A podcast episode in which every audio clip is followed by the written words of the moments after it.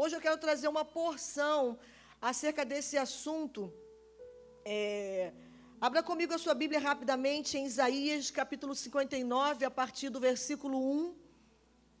Você que está com a sua Bíblia do aplicativo também vale.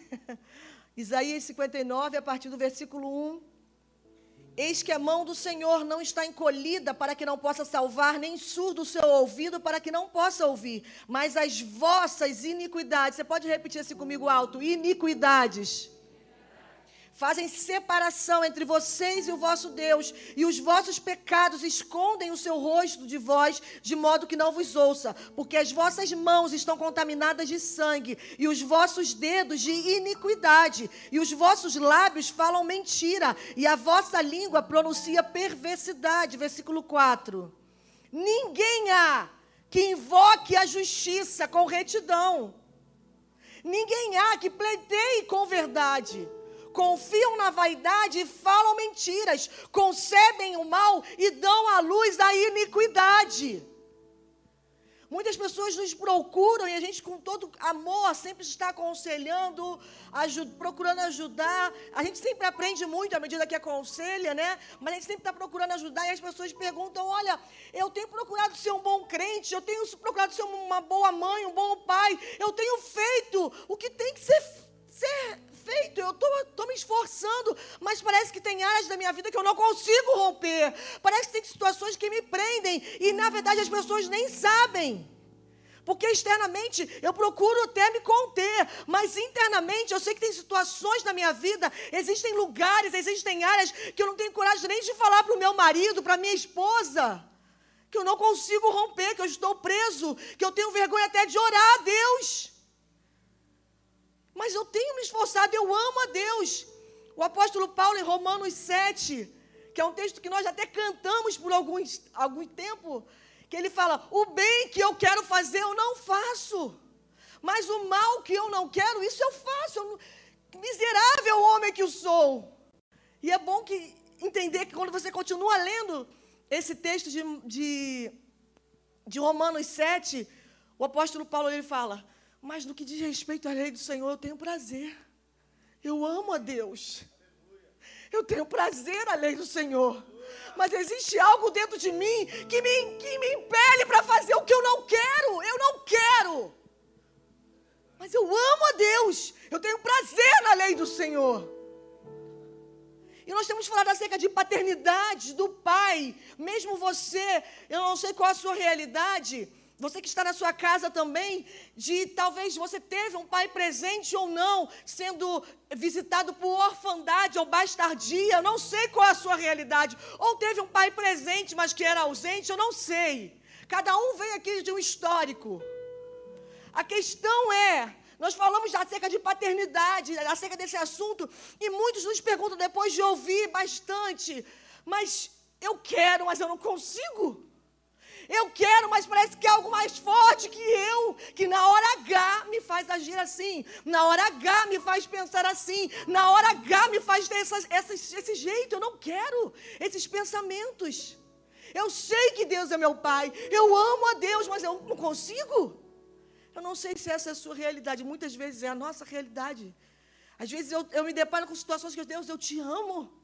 Mas eu sei que essas áreas escuras me impedem de romper ainda mais para aquele destino profético que você planejou para que eu vivesse. E por isso nós estamos voltando a falar acerca desse assunto. Eu quero falar com vocês hoje aqui acerca de raízes de iniquidade. Nós falamos na semana passada com, né, é, de uma forma um pouco mais profunda, mas eu vou falar aqui hoje o que a gente conseguir acerca de um padrão geracional. Nós lemos aqui em Isaías 59 que muitas vezes é a nossa oração. Não é que a mão do Senhor esteja encolhida para que não possa salvar, e nem surdo o seu ouvido, mas eu parece que eu oro, eu faço o que tenho que fazer, mas parece que Deus não me responde, parece que não rompe. Eu me posiciono no meu casamento, eu posiciono na minha vida financeira, na área financeira da minha vida, que nós, a gente não tem monte de vida, né? Não é gato, é a área financeira da nossa vida. Mas parece que depois de um tempo eu fico bem, mas como um ciclo vicioso, depois eu volto para aquele mesmo lugar. E sabe o que, que isso traz? Desânimo, frustração. desistência e muitos desistem. Por isso a Bíblia fala que muitos desistem da fé. E alguns até se suicidam porque não aguentam viver com isso. Porque eles, depois, o inimigo ele é expert em nos condenar e nos acusar. Por isso a Bíblia fala em Romanos capítulo 8 que nós não estamos mais debaixo dessa condenação. Nós fomos adotados como filhos. Mas eu sei que eu sou filho, eu sei que eu sou filha de Deus, mas como romper com esses lugares que eu, eu até me, me quebranto naquele momento, mudo algumas semanas, mas depois eu volto para aquele ciclo vicioso e volto a toda aquela situação, volto aqueles pensamentos que eu parece, sabe, eu quero que saiam de mim, mas não sai. Entendendo as raízes que nos prendem. E Deus nesses dias, ele quer trazer luz às trevas que há em nós. Há um desejo do coração de Deus de trazer luz às trevas que há em nós as áreas de trevas. E trevas não é um lugar simplesmente de habitação de demônios. Trevas é a ausência de Deus, porque Deus é luz. É a ausência de Deus. Áreas que eu que não que, que, que eu não permiti que Deus me tocasse. Deus quer trazer luz às trevas que é em nós. E esse texto ele, aqui, ele fala: não é que Deus não queira nos abençoar, não é que Ele não esteja te ouvindo ou me ouvindo, é que existem iniquidades que me separam de Deus. E a base do trono do nosso Deus é justiça e juízo. E, Êxodo 20, Êxodo 34, fala que Ele é que visita. Deus, Deus visita a iniquidade dos pais aos filhos até a terceira e quarta geração. Então, o bisavô, o avô, o papai, e aqui estamos nós. Ou a mamãe, e aqui estamos nós. É Deus é que visita a iniquidade dos pais aos filhos até a terceira e quarta geração. E tá eu e você colocando a culpa no diabo. E tá eu e você colocando a culpa em situações lá, porque o inimigo, eu preciso fazer uma campanha, eu preciso fazer uma campanha para reconhecer as áreas que eu sou presa. E não para romper nessas áreas.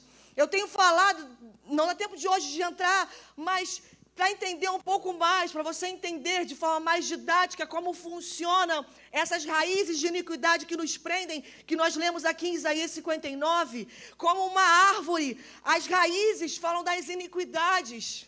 Fala assim comigo, iniquidade. Iniquidade. As são as raízes dessa árvore. A transgressão fala do tronco e dos ramos dessa árvore. E os pecados falam dos frutos. Conseguiu visualizar aí?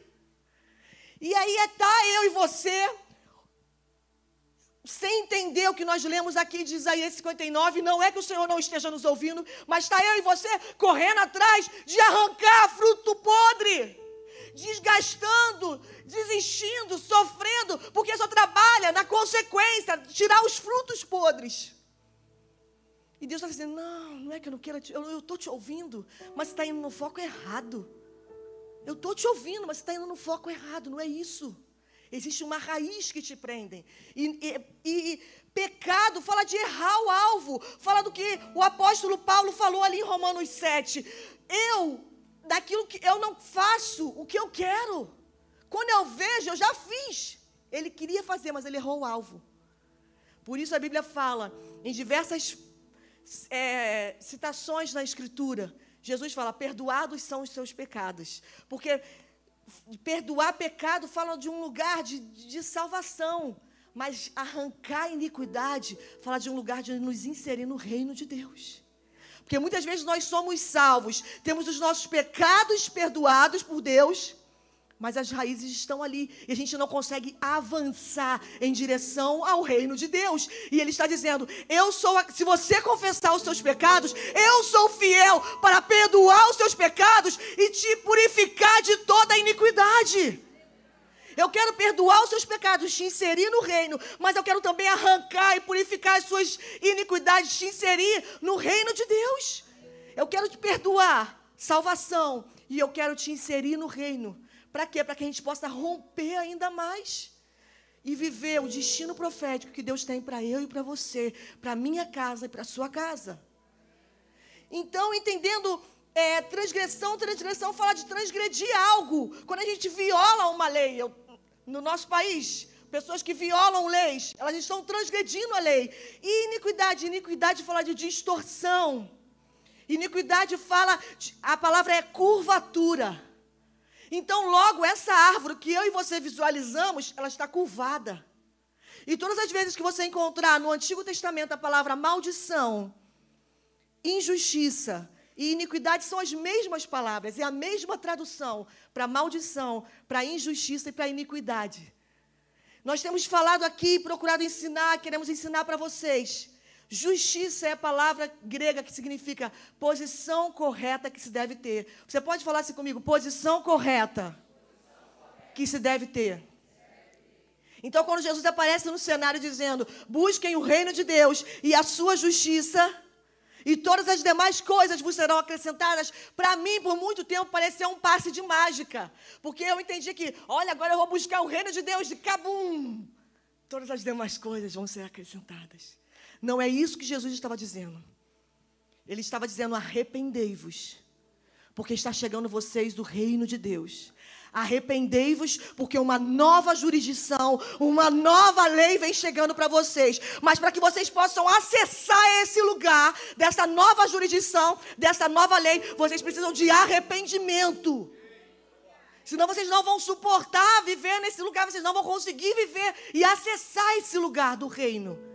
E aí ele fala: busquem em primeiro lugar o reino de Deus, esse reino, através do arrependimento e a justiça. Nós aprendemos que justiça é a posição correta que eu e você temos que ter. Então não é um passe de mágica de que todas as coisas serão acrescentadas porque eu estou, olha essa música, esse, não, não, não. É quando eu estou na posição certa,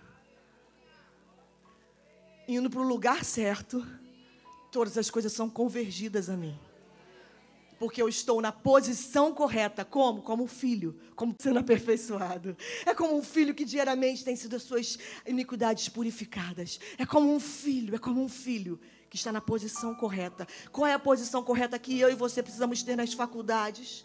Nos trabalhos, dentro de casa e aonde quer que o Senhor nos envie, Ele vai falar com você é a posição correta. Não sai dessa posição. Não se desvia nem para a direita nem para a esquerda. Mantenha a sua posição, mesmo que externamente influências possam dizer: cara, para com isso, não faz, não é tanto assim, não seja tão radical. Não. Essa é a posição correta que eu preciso ter. E ao que vencer, Apocalipse fala: ao que vencer. E eu vou permanecer nessa posição, ao que perseverar. E à medida que eu permanecer nessa posição, buscando a coisa certa, o reino de Deus, todas as coisas vão ser convergidas. Então, justiça fala da posição correta que eu e você temos que ter. Porque muitas vezes eu li diversos textos na Escritura que falam acerca de justiça. Eu ficava, gente, mas ser um justo, né? Imagina a pessoa justa, perfeita. Na minha cabeça era perfeito. Não, não é. É justificado. Porque quando Deus olha para nós a partir do sangue do seu filho, mesmo eu tendo pecado, é óbvio que a gente não está falando aqui de permanecer no lugar de pecado, estou falando justamente o contrário. Ele olha para nós a partir da ótica do seu filho. E eu estou aqui, Deus está aqui, o sangue do seu filho e eu estou aqui. Então ele olha e ele fala: justo, justificado. Não são perfeitos. Está na posição correta. O sangue do meu filho está sobre eles. E o sangue do meu filho é poderoso para purificar, perdoar o pecado, purificar a iniquidade e arrancar toda a transgressão. Então eu quis trazer aqui rapidamente a diferença entre pecado, transgressão e iniquidade, porque muitas vezes, quando nós lemos esse texto aqui de Isaías 59, a gente fala assim: não, tudo bem, então eu vou orar e pedir perdão a Deus por todos os meus pecados. Não é colocar tudo no mesmo bolo. No Salmo 51, a gente vê Davi, depois daquele pecado terrível que ele cometeu, ele orando a Deus e ele colocando distinção: Deus, perdoa os meus pecados, mas Deus, lava-me completamente da minha iniquidade. Porque Davi, ele conhecia as leis que ele havia transgredido. Porque Davi era um conhecedor, ele meditava na lei do Senhor. Então ele vivia debaixo da lei e ele conhecia as leis que ele havia transgredido. Ele, ele transgrediu a não matarás, não adulterarás, não, é, não matarás, não tomarás da mulher do seu próximo. Ele sabia que ele tinha transgredido. Então ele falou: Senhor, para esse nível de, de iniquidade que eu estou, que essa lama, lava-me completamente da minha iniquidade. Perdoa o meu pecado, mas lava-me arranca as minhas iniquidades. Então a gente precisa fazer distinção e entender quais são as áreas. Mas que áreas, pastora? Eu vou voltar como um caça-fantasma. Eu tenho dito, olha, achando demônio e tudo. Não. São as suas tendências, são as nossas tendências são as nossas inclinações, são os maus pensamentos. O apóstolo Paulo fala: é do coração do homem que, que, que, que flui os maus pensamentos. E ele fala de prostituição, mentira, avareza, orgulho. É, é do profundo do coração do homem. Então, quais são as nossas? Eu que preciso fazer e você precisamos fazer o exercício diário. Quais são os maus pensamentos que, que sempre nos visitam? que ninguém sabe, que a gente não tem coragem de confessar. Quais são as nossas tendências? Quais são os padrões geracionais que eu e você repetimos na nossa família? Porque Deus é que visita a iniquidade, a maldade, a injustiça, que é a posição incorreta dos pais aos filhos, até a terceira e quarta geração, não é o inimigo, é Deus nos resistindo. É Deus não nos permitindo avançar, porque não é que ele esteja surdo para ouvir. E não é que ele não queira abençoar, é porque existem iniquidades que fazem separação entre eu e meu pai. Mas aí eu quero me deter um pouco mais com vocês aqui nesse texto, depois de trazer uma definição rápida acerca de transgressão, pecado e iniquidade, de como funciona o mundo do espírito que é regido por leis. O mundo do espírito é regido por leis espirituais. E é dessa forma que o mundo do espírito funciona. Se há uma transgressão, ela vai ser punida.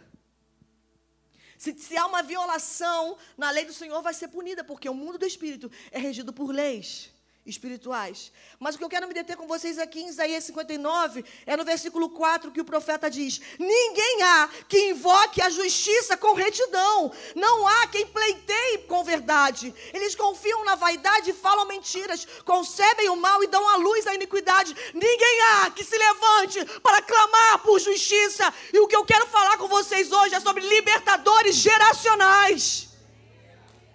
Deus está nesses dias nos permitindo nos encontrar com algumas iniquidades acostumadas, mas desvendar ela para nós de uma forma mais profunda, porque Ele quer nos levantar como libertadores geracionais.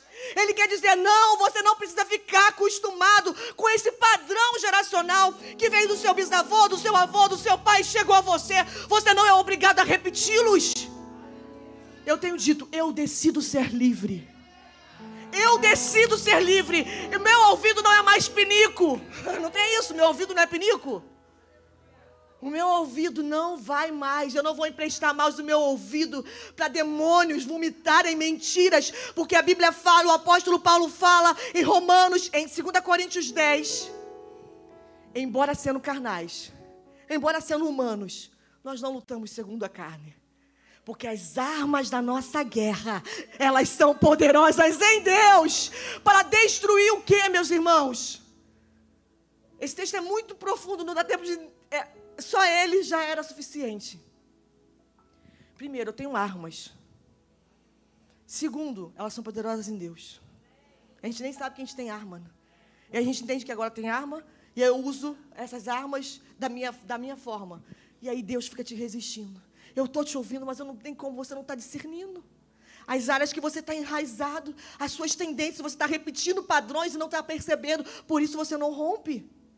Então eu tenho armas, mas elas são poderosas no papai. Elas são poderosas em Deus. Para quê? Para destruir fortalezas que se instauraram, que se, que se estabeleceram em gerações inteiras. E anular todo sofisma. Sofisma fala de mentira. Anular toda mentira que disseram acerca de você. Que você não iria romper. Que nessa área aí, tantas mentiras que o inimigo lança sobre nós. Ah, o seu filho vai morrer. Olha, eu fui assolada por algumas mentiras do, do diabo. E eu faço questão de testemunhar para de alguma forma edificar a sua fé. Eu perdi um irmão. Ele tinha aproximadamente, ia fazer cinco anos. E de câncer, uma situação tão terrível. Tem um testemunho muito forte atrás disso. Depois a gente conta com mais tempo. E o inimigo ele me assolava antes mesmo de eu ter filhos. Olha, você, alguém ou você ou seus filhos também vão ter câncer. E vão morrer, e vai ser da mesma forma. E aquilo eu lutava, mas eu usava as minhas armas. Sabe aquela arma do, bom pensamento, ó, pensamentos positivos? Sai, sai, em nome de Jesus da minha cabeça, essas coisas que a gente usa as nossas armas do nosso jeito. E Deus começou a falar: filha, isso são sofismas, são mentiras. Há um tempo novo chegando para você. Mas ao mesmo tempo que eu era assolada por aqueles maus pensamentos, por aquelas inclinações, por aquelas tendências, por aquele padrão geracional que queria se repetir na minha vida, o Senhor vinha do outro lado, falando: Eu vou levantar uma geração livre. Filha, eu estou levantando você, filha. Filha, eu tenho uma promessa a partir de você. E filha, o, o Rodrigo, você e o Rodrigo. E Deus começava a falar. E eu falava, mas Deus, eu não vou conseguir.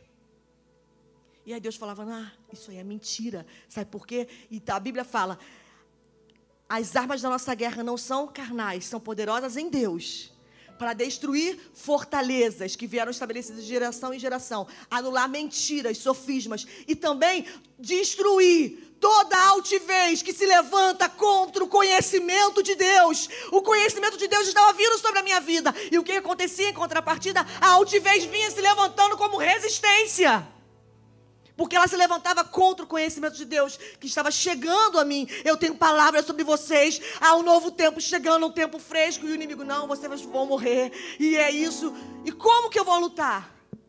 E o texto aqui que nós lemos, de Isaías 59, ele fala: Ninguém há que se levante por justiça. Eu creio nesses dias que Deus está permitindo eu e você passarmos por processos. E toda a sua história de vida Deus está nos permitindo nos encontrar com iniquidades e num primeiro momento não é um lugar confortável para que nós possamos entender que Ele está nos levantando como libertadores geracionais. É a partir de nós. Alguém precisa decidir se levantar. Alguém precisa dar um basta. Basta, chega. A partir de mim não.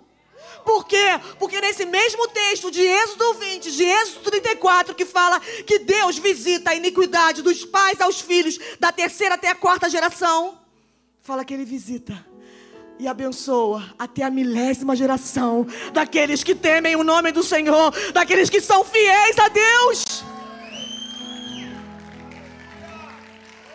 Ei! Quem são aqueles que vão se levantar nesses dias? Que vão dizer: basta. Basta! Não, os meus filhos não vão ser assolados pelos mesmos demônios que assolaram os meus pais, os pais do meu marido, os, os pais da minha esposa. Não basta! A partir de mim, eu declaro remissão! Porque o sangue de Jesus é suficiente.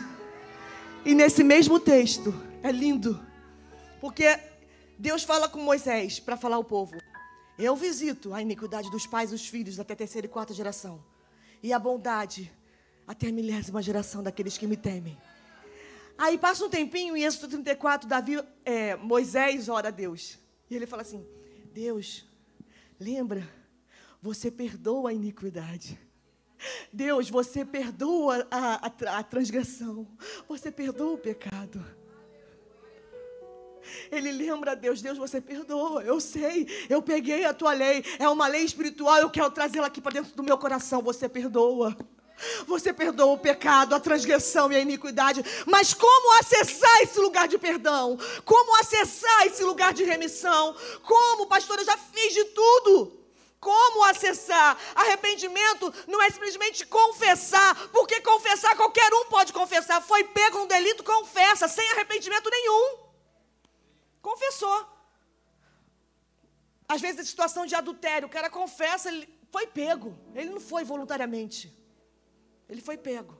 Mas arrependimento para o judeu é ter. O que é ter? A gente aprende como metanoia, que é mudança de mente, mas também o judeu entende muito bem como ter chuvar. Ter é um termo é, no hebraico fala de fazer o caminho de volta. Eu estava indo por esse caminho. Mas agora eu me arrependo, eu tenho coragem, porque não é fácil. Às vezes você tá, já está estabelecido aqui, gente. Deus fala, agora faz o caminho de volta. Volta. Volta onde você caiu. Volta à prática das primeiras obras. Volta, arrepende-te e volta. Então, arrependimento fala de Confessar sim, porque se confessarmos os nossos pecados, Ele é fiel e justo para nos perdoar os pecados e purificar de toda injustiça e iniquidade. Mas também fala de reconhecer. É de reconhecer. Jeremias, vou ler um texto que eu não li na semana passada com vocês, lá no campinho. Jeremias 14, 20 fala o seguinte: Ah, Senhor, reconhecemos a nossa iniquidade e impiedade dos nossos pais que contra ti havemos pecado. O profeta ele fala: Nós reconhecemos aquilo que os nossos pais pecaram. Mas os meus pais nem são mais vivos, nem os pais do meu marido, eu não sei qual é a sua realidade.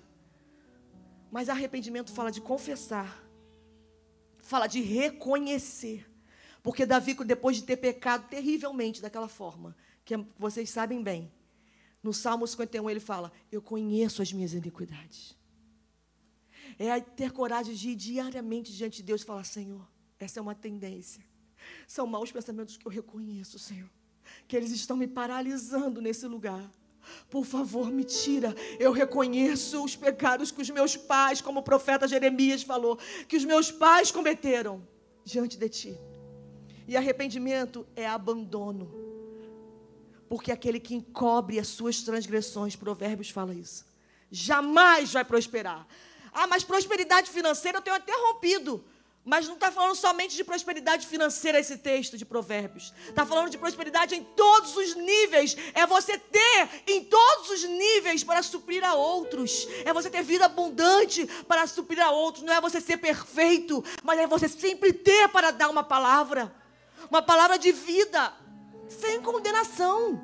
Sem condenação. Ah, mas nessa não, não, sem condenação porque aquele que encobre as suas transgressões jamais vai prosperar. Essa é uma lei espiritual, meus irmãos. E, e, o mundo do espírito é regido por essas leis. Logo, se eu estou transgredindo a essa lei espiritual, eu vou sofrer sanções. Eu não vou prosperar. Mas aquele que confessa e deixa, fala assim comigo, deixa, deixa. alcançará a misericórdia. E é um processo, não é de um dia para o outro. Ah, mas eu já confessei. Eu estou reconhecendo. Eu reconheço os pecados dos meus pais. Eu reconheço essas minhas tendências, esses meus maus pensamentos que procedem lá de dentro e que contaminam o homem. E, eu, e a Bíblia fala nesse texto que, que eu falei: e deixa, abandono. Eu já fiz isso, estou abandonando. Alcançará misericórdia. E aí Deus vai te inserir num lindo processo. Deus vai te inserir num lindo processo de permitir agora você já no lugar de liberdade, já no lugar que você está justificado de verdade e as suas iniquidades estão sendo arrancadas, permitir você ser assolado novamente por elas. E agora você vai entender, não é mais na minha força, porque as minhas armas elas são poderosas em Deus. Não é por força nem por violência, é pelo Espírito. Amém. Então, eu estou falando aqui sobre libertadores geracionais. É, volta comigo aí rapidamente no capítulo 6 de Isaías, já está aberto aí em Isaías. Agora, no capítulo 6, a partir do versículo 5. Isaías 6, versículo 5.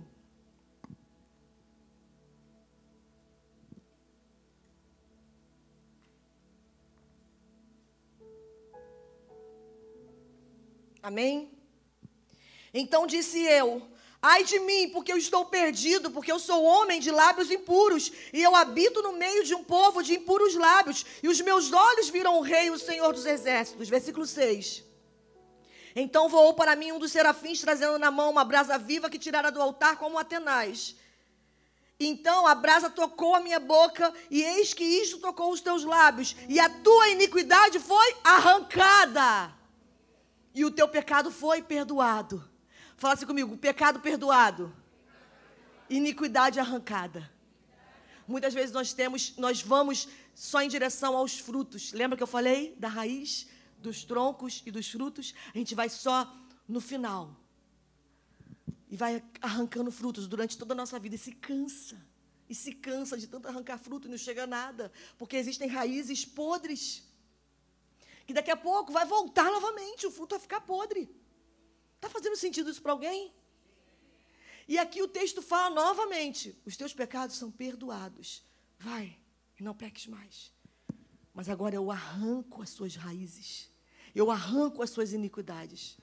E aqui o texto fala quando o profeta confessa.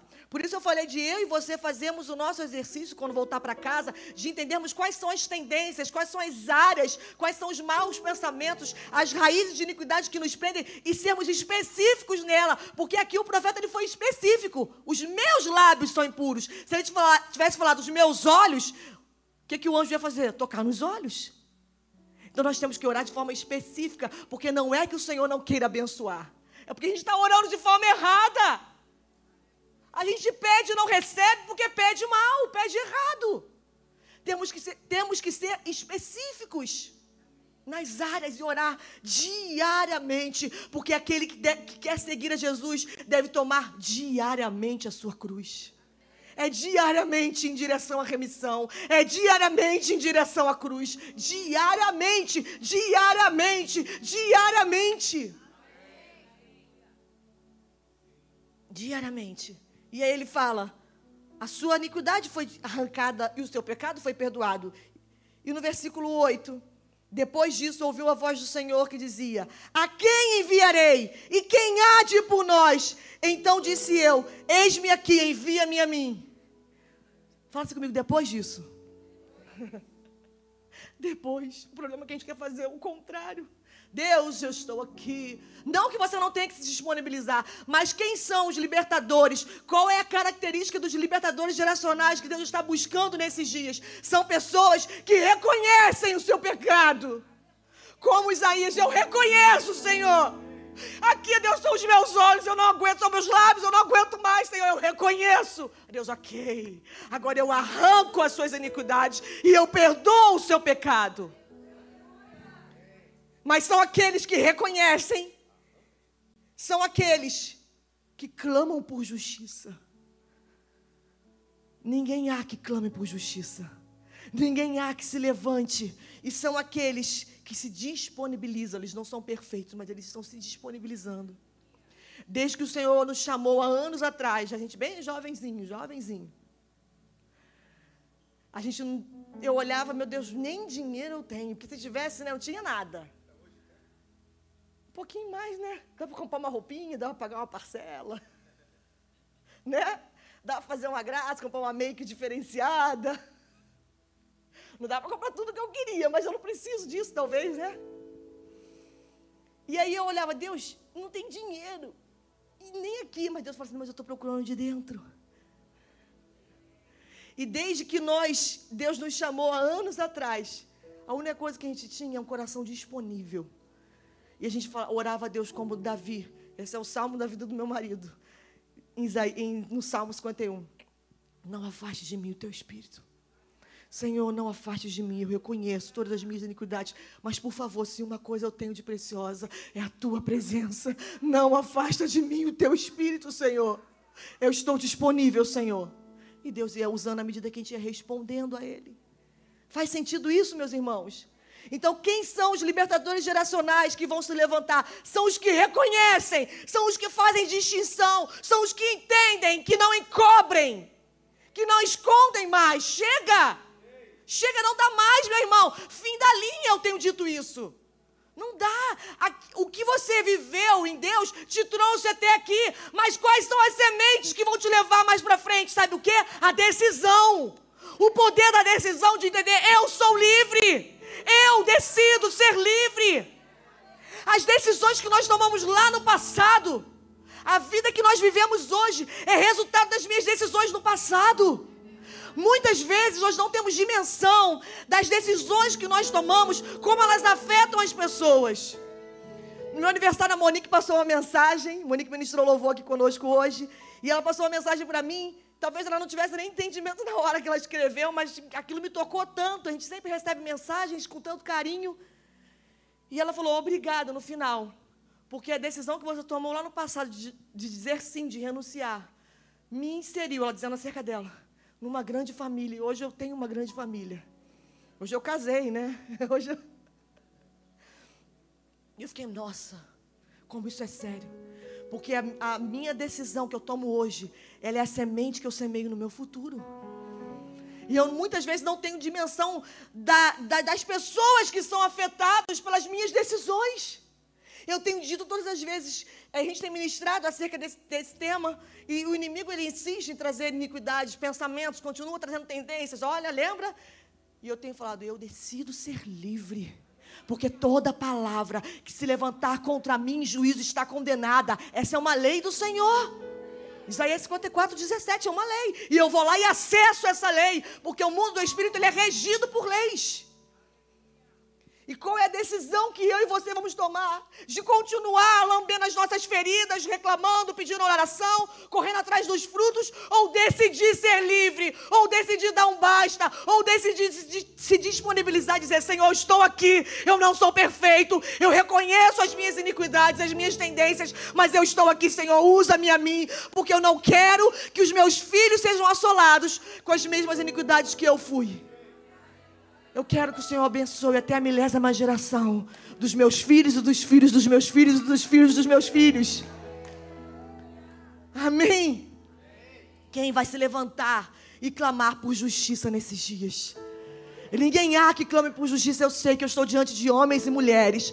Eu sei que estou diante de filhos e filhas de Deus que vão se levantar clamando por justiça. E justiça não é ser perfeito, é a posição correta que eu e você precisamos ter nesses dias do fim, nesses dias do fim, para a gente encerrar, abra comigo a sua Bíblia em Esther, no capítulo 4, a partir do versículo 14, lá no Antigo Testamento. A decisão que você toma, meu irmão, afeta o seu futuro e afeta o futuro das pessoas que estão ao seu redor. Amém? Cada decisão que você toma é uma semente que você semeia.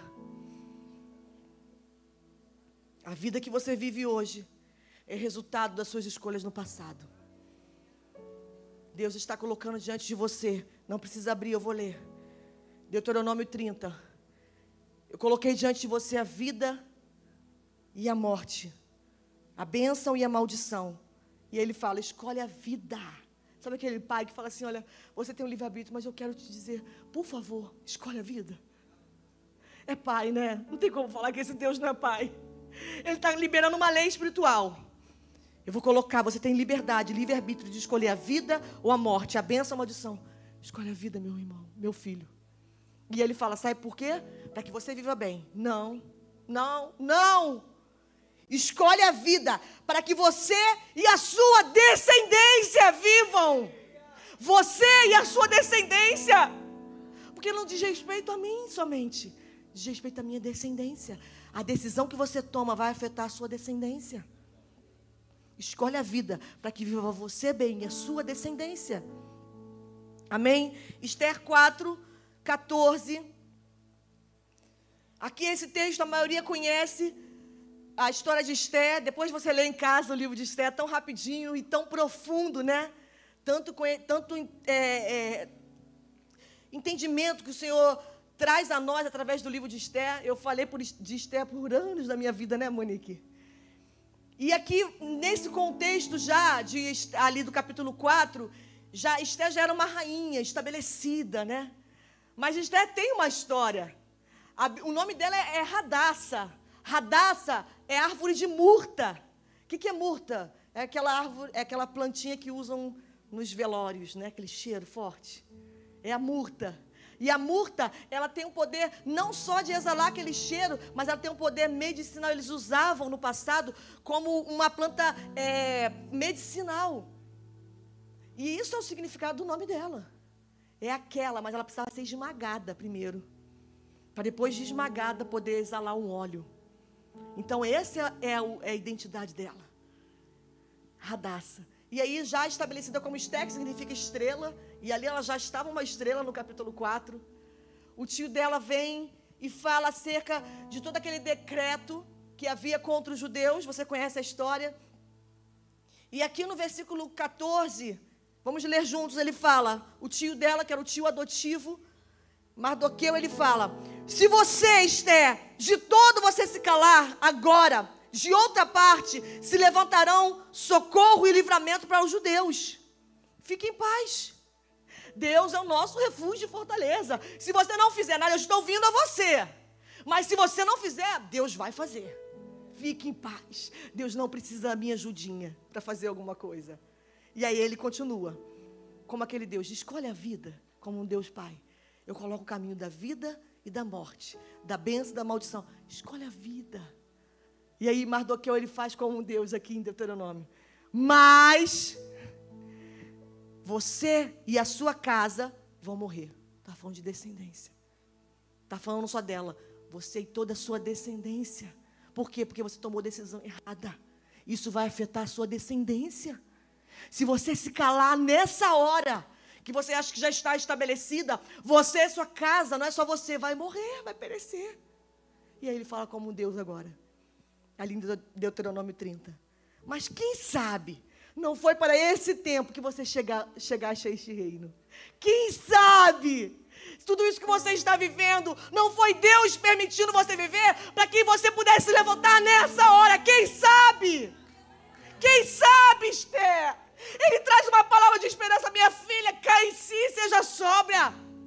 Você está, assumiu a identidade de estrela. Você não é estrela. Você é radaça. Você precisa ser esmagada para que a partir de você possa curar outros. Você não é estrela. Você é radaça. Quem sabe radaça? Ele deve ter falado radaça. Eu imagino. Radaça.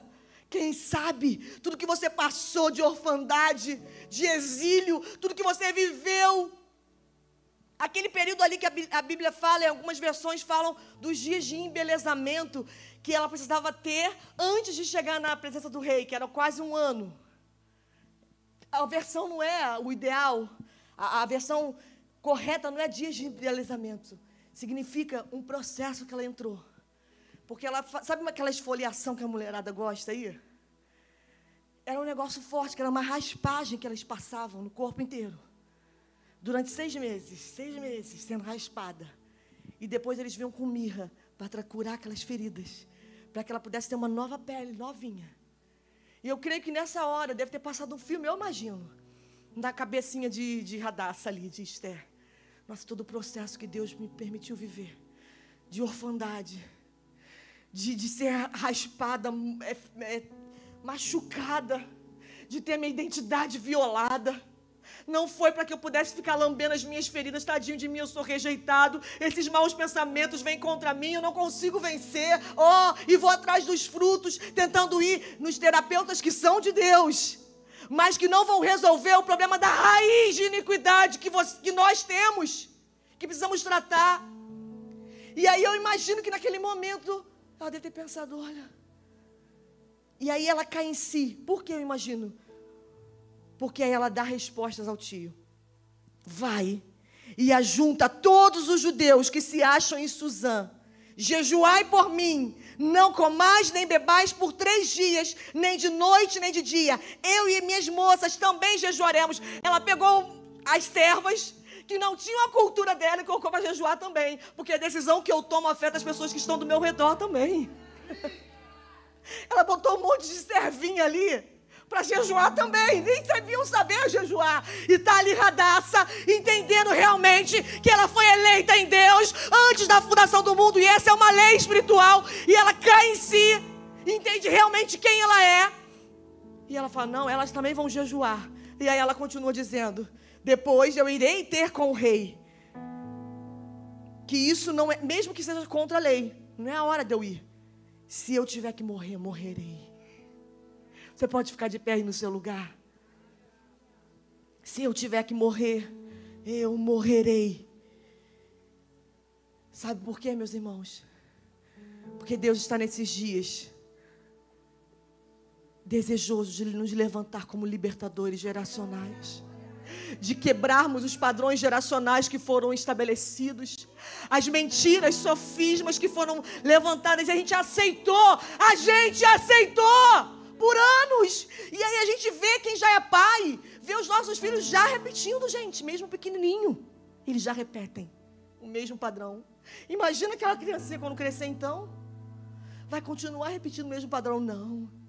Eu estou aqui para me levantar, para clamar por justiça. Eu estou aqui nesses dias do fim, nesses dias maus, para me levantar e clamar por justiça, dizer: Senhor, eu sei, ó oh Deus, que as suas iniquidades, me, que as minhas iniquidades me separam de ti, mas Deus, eu te peço, não afaste de mim a tua presença. Eu não suporto viver longe de ti. Arranca essas iniquidades que me separam de ti, porque eu quero estar junto a ti.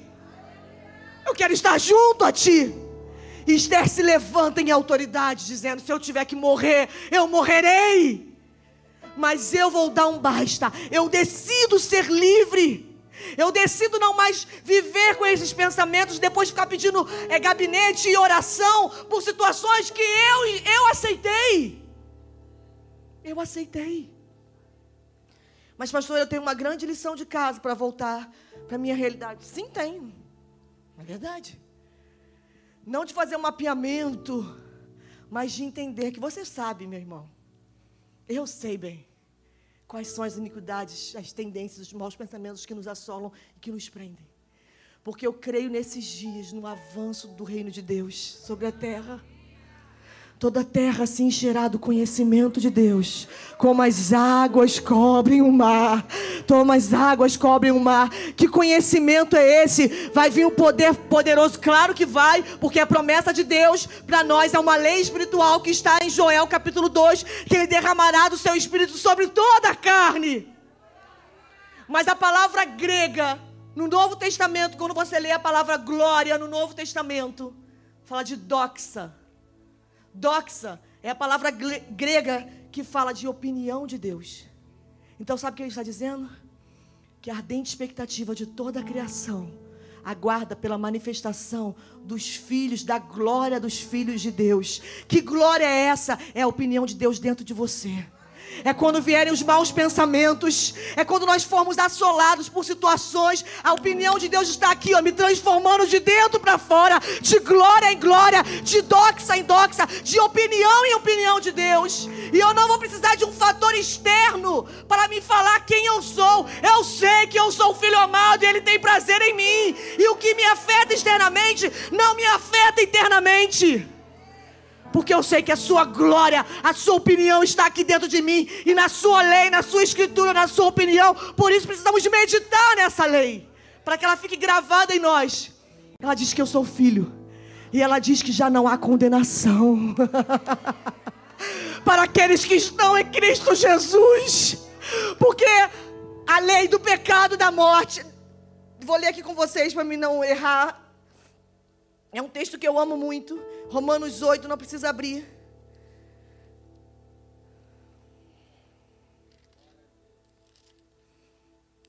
Romanos 8, a partir do versículo 1. Portanto, agora nenhuma condenação há para os que estão em Cristo Jesus, que não andam segundo a carne, mas segundo o Espírito, porque a lei do Espírito de vida em Cristo Jesus me livrou da lei do pecado e da morte. A lei do espírito de vida, me livrou dessa lei. Agora, sobre a minha linhagem, a remissão. E diariamente eu confesso, eu reconheço e eu abandono as minhas iniquidades para entrar no lugar de remissão, porque vem vindo o reino de Deus. E para que eu possa acessar o reino de Deus, eu preciso de arrependimento, que é confissão, que é reconhecimento e que é abandono. E aí eu acesso o lugar do reino na posição correta de justiça porque Ele não nos deu espírito de escravidão para andarmos novamente amedrontados em temor. Ele nos deu espírito de adoção. E aí sim eu posso erguer os meus dois braços aos céus e em liberdade clamar: Abba, Pai! E aí, quando essas iniquidades vierem assolar, eu posso ajoelhar os meus joelhos aonde quer que eu esteja, num shopping, na, no trabalho e no banheirinho ali, ajoelhar e falar: Abba, Pai. Paizinho, papai, você me libertou e eu estou em ti. Não dá tempo de ler hoje, no Salmo 32, quando Davi, que é um salmo que se segue o Salmo 51, que é a confissão de Davi após aquele pecado terrível que ele teve. E ali no Salmo 32, Davi, ele diz, ele já está no lugar de liberdade aqui, é diferente. O Salmo 51 ele está num lugar de confissão maior, mais profunda e de reconhecimento. E aqui no Salmo 32, ele já está no lugar de liberdade, ele diz: Feliz, bem-aventurado aquele cuja transgressão é perdoada e cujo pecado é coberto. Feliz esse homem cujo transgressão é perdoada e cujo pecado é coberto. Bem-aventurado o homem a quem o Senhor não imputa a iniquidade e cujo espírito não há mentira. Enquanto eu me calei, envelheceram os meus ossos pelo meu bramido dia e noite. Enquanto eu me calei, enquanto eu fiquei confortável, os meus ossos envelheceram. Por isso, se confessarmos, Deus está levando a sua igreja, Deus está levando os seus filhos a um lugar de confissão, reconhecimento e abandono. Enquanto eu me calei, os meus ossos se secaram dentro de mim.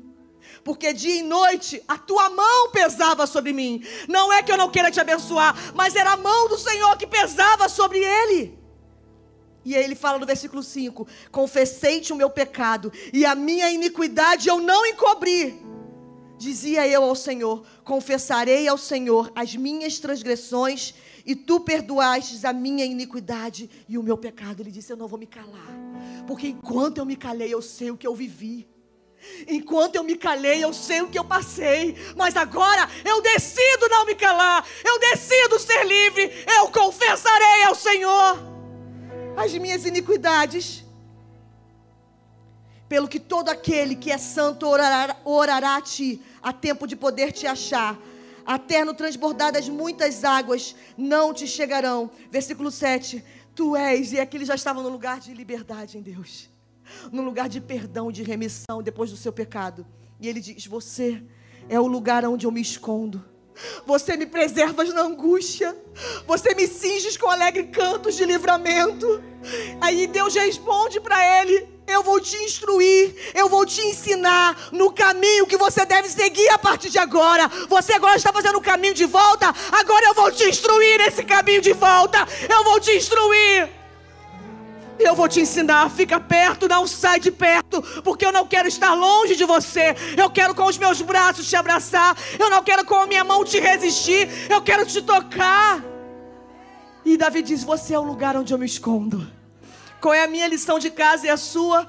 É ir para os pés do Senhor, confessando, reconhecendo e abandonando.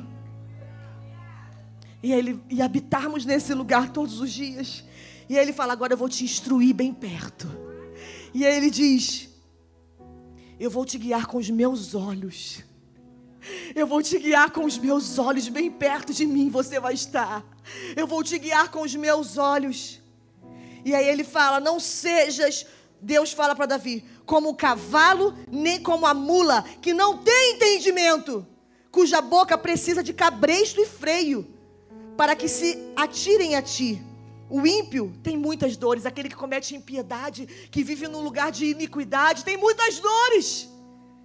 Mas aquele que confia no Senhor, a misericórdia o alcançará, a misericórdia o cercará, porque aquele que confessa e deixa alcançará a misericórdia.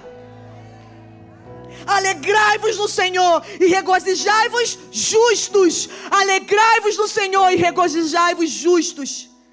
Cantai alegremente, todos vós, retos de coração. Aqui Davi já estava num lugar de justificação, porque Deus fala para ele: alegrai-vos, se alegra, justo. Não, você não é perfeito, Davi, você é justificado, agora você está na posição correta aos meus pés. Porque justo é aquele que está na posição correta. Alegrai-vos, justos. Você que está se, se esforçando em direção à justiça de Deus, na posição correta, se alegre. Mas Anda perto de mim, porque agora eu quero te guiar com os meus olhos. Levante suas mãos no seu lugar, feche os seus olhos, você que está na sua casa também. Nós queremos orar por vocês. Nós sabemos que aqui é só o pontapé inicial, nesses poucos minutos, mas que eu e você precisamos ir para nossa casa, nos depararmos com a nossa realidade e, e clamarmos a Deus por remissão na nossa linhagem por remissão na nossa linhagem, no, no que diz respeito aos nossos pais, e orar como o profeta Jeremias orou: Eu reconheço os pecados que os meus pais cometeram diante de ti. Eu reconheço que são prisões que eu estou, Senhor. mas eu não quero mais. Eu decido ser livre. Eu, em nome de Jesus, eu oro por cada família aqui representada, por cada linhagem aqui representada, mesmo que a sua esposa não esteja aqui, ou o seu marido, ou os seus pais, eu oro em nome de Jesus por cada família aqui representada, e eu tomo a autoridade do nome de Jesus, e eu declaro um tempo de remissão sobre a sua linhagem, remissão, justificação do Senhor sobre a sua linhagem, mas isso não vai se dar num passe de mágica, isso vai se dar num processo que Deus vai vai pedir, permitir eu e você vivermos de reconhecer, de confessar e de abandonar. Em nome de Jesus, coloque a mão sobre o seu coração, meu irmão, nesses últimos minutos. E faça você mesmo aí no seu lugar, você que está na sua casa, faça você mesmo a sua oração ao Senhor. Feche os seus olhos, que ninguém se disperse nessa hora e comece a orar como um exercício daquilo que eu e você vamos precisar fazer no nosso dia a dia. Comece a orar ao Senhor e dizer: Senhor, perdoe, porque o mal que eu não quero eu faço. E muitas vezes, Senhor, eu não quero aquilo, mas eu te amo e eu tenho prazer